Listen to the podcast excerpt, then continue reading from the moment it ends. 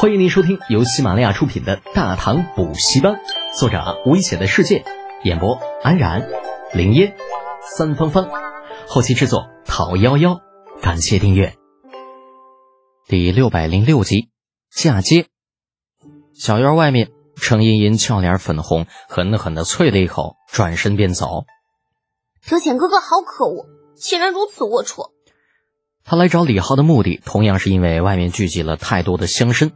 虽然那些人没有像以前那样在官府门前闹腾，但是聚在门口嘀嘀咕咕的，终是让人看着有些不痛快。至于偷听什么的，程茵茵是绝对不会承认的。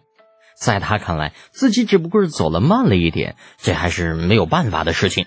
那是让自己是一个弱不禁风的女孩子呢。半个时辰之后，被李浩忽悠瘸了的柳文元。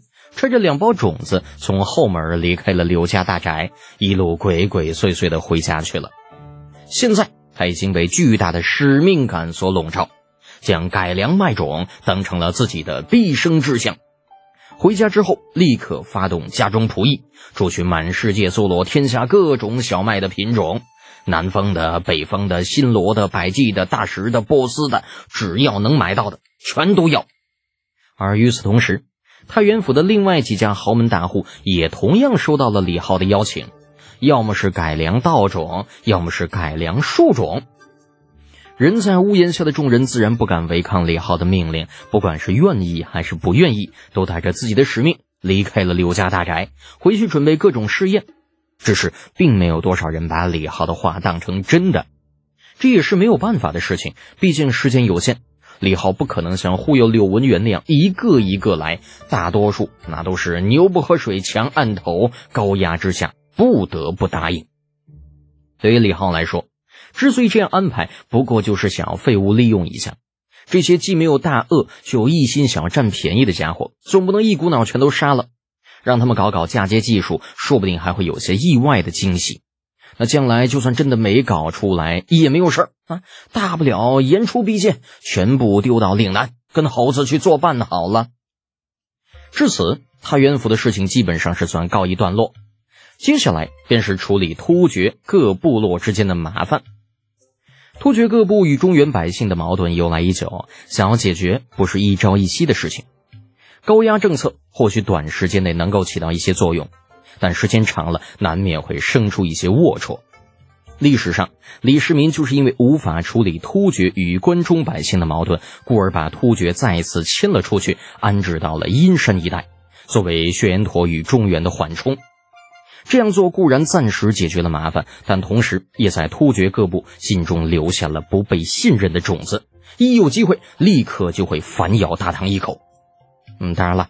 站在眼下这个时间点上，未来的事情还没有发生。李浩尽管知道将来会发生什么，但却不能够以此为罪证，从肉体上消灭对方。所以，想要改变这一切，他只能换一种方式，以比较柔和的方式来缓解矛盾，潜移默化的让突厥部落增加在大唐的归属感，最终达到彻底归化的目的。坐在地狱檐下。李浩望着外面不断落下的雨水，暗自盘算着之前答应过拔卓的条件。另外，阿什纳斯摩这人一直不怎么开口，让人有些看不懂。很多时间还要小心这些人会不会弄出什么幺蛾子。下雨了，都说人间芳菲四月天，不过那指的是没有到过北方的人而言。在太原，四月不过就是刚刚春暖花开，柳树刚刚吐出了嫩芽。借用某诗人的话说，那还处于草色遥看近却无的阶段。再加上去年冬天有些格外的冷，使得贞观四年的第一场雨姗姗来迟。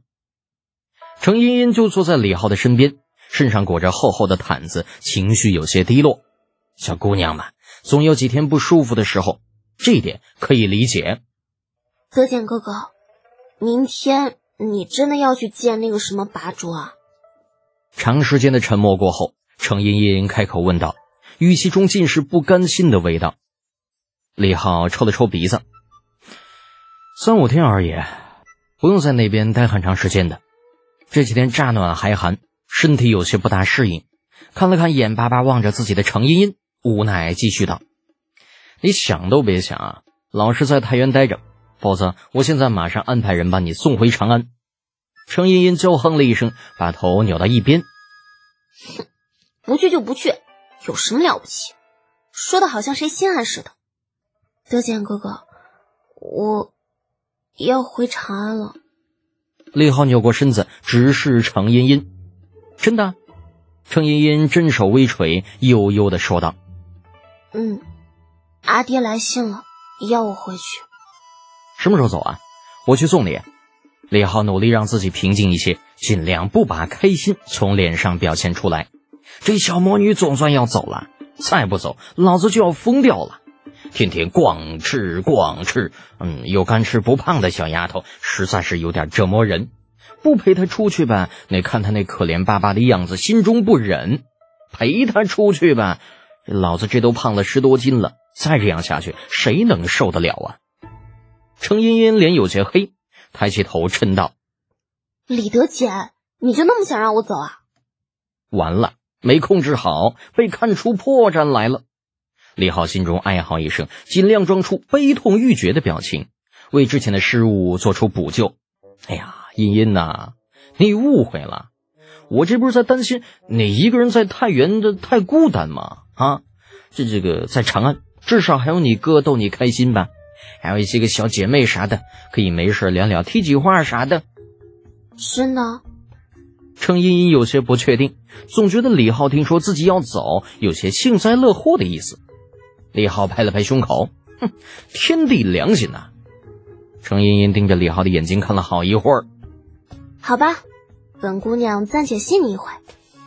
哎呀，还好还好。李浩松了一口气，暗道一声运气。幸亏这小丫头没太较真儿，否则少不得又要签下许多不平等条约了。本集播讲完毕，安然感谢您的支持。